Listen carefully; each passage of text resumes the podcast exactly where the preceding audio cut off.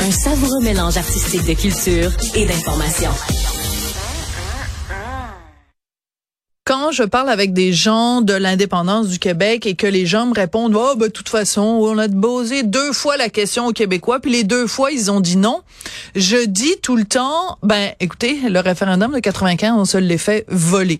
Euh, on aurait pu en savoir plus si seulement le directeur général des élections avait rendu public tous les documents sur le référendum de 1995 mais ça n'est pas le cas. On va parler de tout ça avec Normand Lester qui est blogueur au journal de Montréal journal de Québec et animateur du balado. Normand Lester raconte à Cube Radio. Normand, bonjour. Bonjour. Normand, euh, on aurait aimé ça en savoir plus sur le référendum de 95. Pourquoi on n'arrive pas à avoir accès aux documents?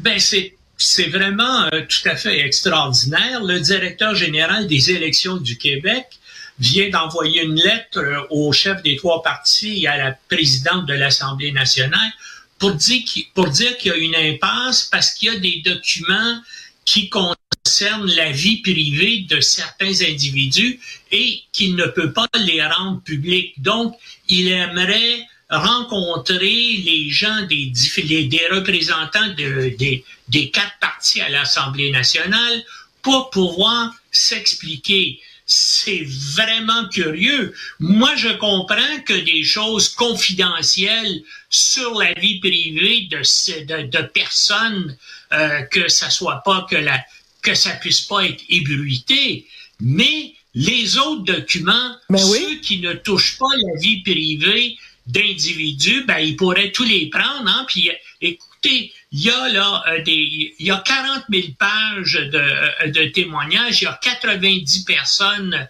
euh, qui ont qui ont témoigné. Tout ça, c'est couvert sous le sceau du secret et il n'y a aucun doute que le référendum de 1995 a été volé, notamment parce que le fédéral a dépensé des sommes d'argent vraiment considérables qui n'étaient pas couverts par euh, les règlements référendaires. Robin Philippot et moi, on a écrit un livre qui s'appelle Les secrets d'Option Canada qu'on a publié en 2007 et qui montrait là toutes ces sommes d'argent phénoménales secrètement dépensées en faveur euh, euh, du camp du non, notamment pensez-y, là, le Lovin qui a été organisé Place du Canada, hein, puis on ne sait pas d'où vient l'argent. L'argent, en tout cas, n'a pas été comptabilisé, cet argent-là. Bon, ben, il y a des, il y a des dizaines d'autres cas. Et la personne qui était chargée, là, au, ministère du patrimoine de Mme Sheila Copps, qui était chargée de comptabiliser et de surveiller l'argent et de contrôler les dépenses référendaires, c'est quelqu'un qui venait des services secrets, c'est quelqu'un qui venait du service canadien du renseignement de sécurité, et, la même personne d'ailleurs ensuite de ça a géré l'argent qui a été dépensé dans ce qu'on appelle l'affaire ou le scandale des commandites. Oui, le hein? fameux. Donc, il y a des choses vraiment extraordinaires qui sont cachées là, mais il dit, le directeur général des élections, oui, mais il y a certains documents qui relèvent de la vie privée, de la confidentialité des gens. Ben, on veut pas les savoir, ceux-là, mais on veut bien sûr avoir accès à l'ensemble des autres documents. Mais il faut être prudent aussi. Pourquoi? Moi, je propose, ben, on sait jamais tout à coup que c'est une façon de dissimuler des choses absolument terribles en disant ah ben ça ça relève de la vie privée de telle personne, on peut pas vraiment en parler, mais j'aimerais que ce soit contrôlé. Donc, chacun des partis politiques représentés à l'Assemblée nationale pourrait déléguer, choisir un représentant.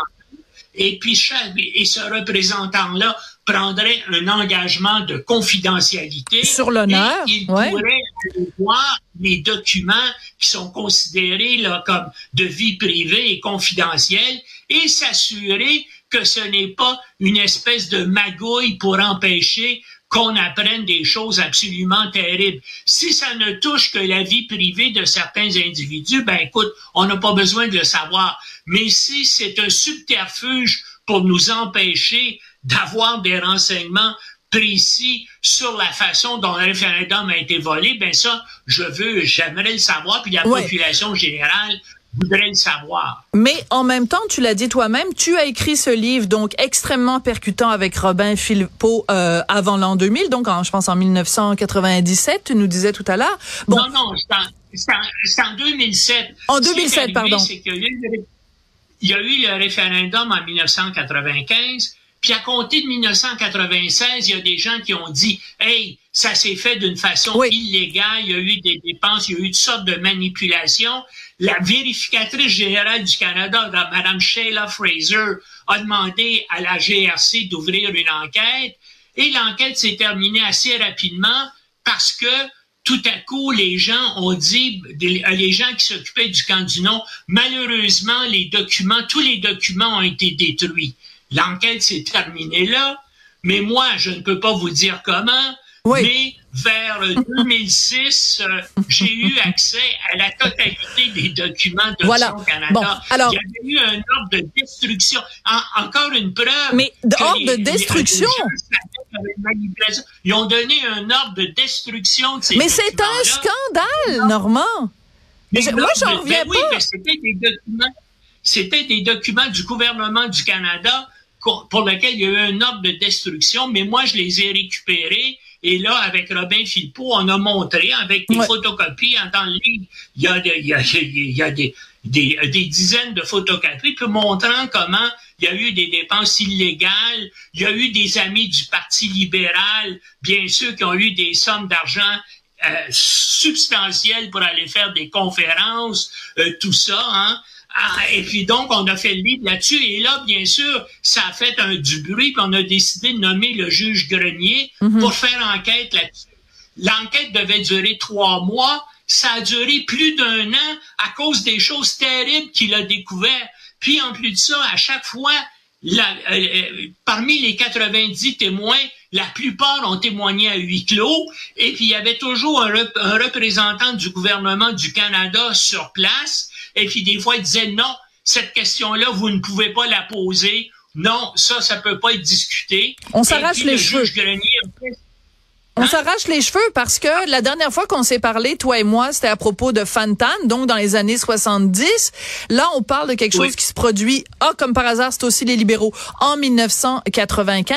Ce sont des scandales euh, normands qui devraient normalement venir chercher les Québécois au cœur.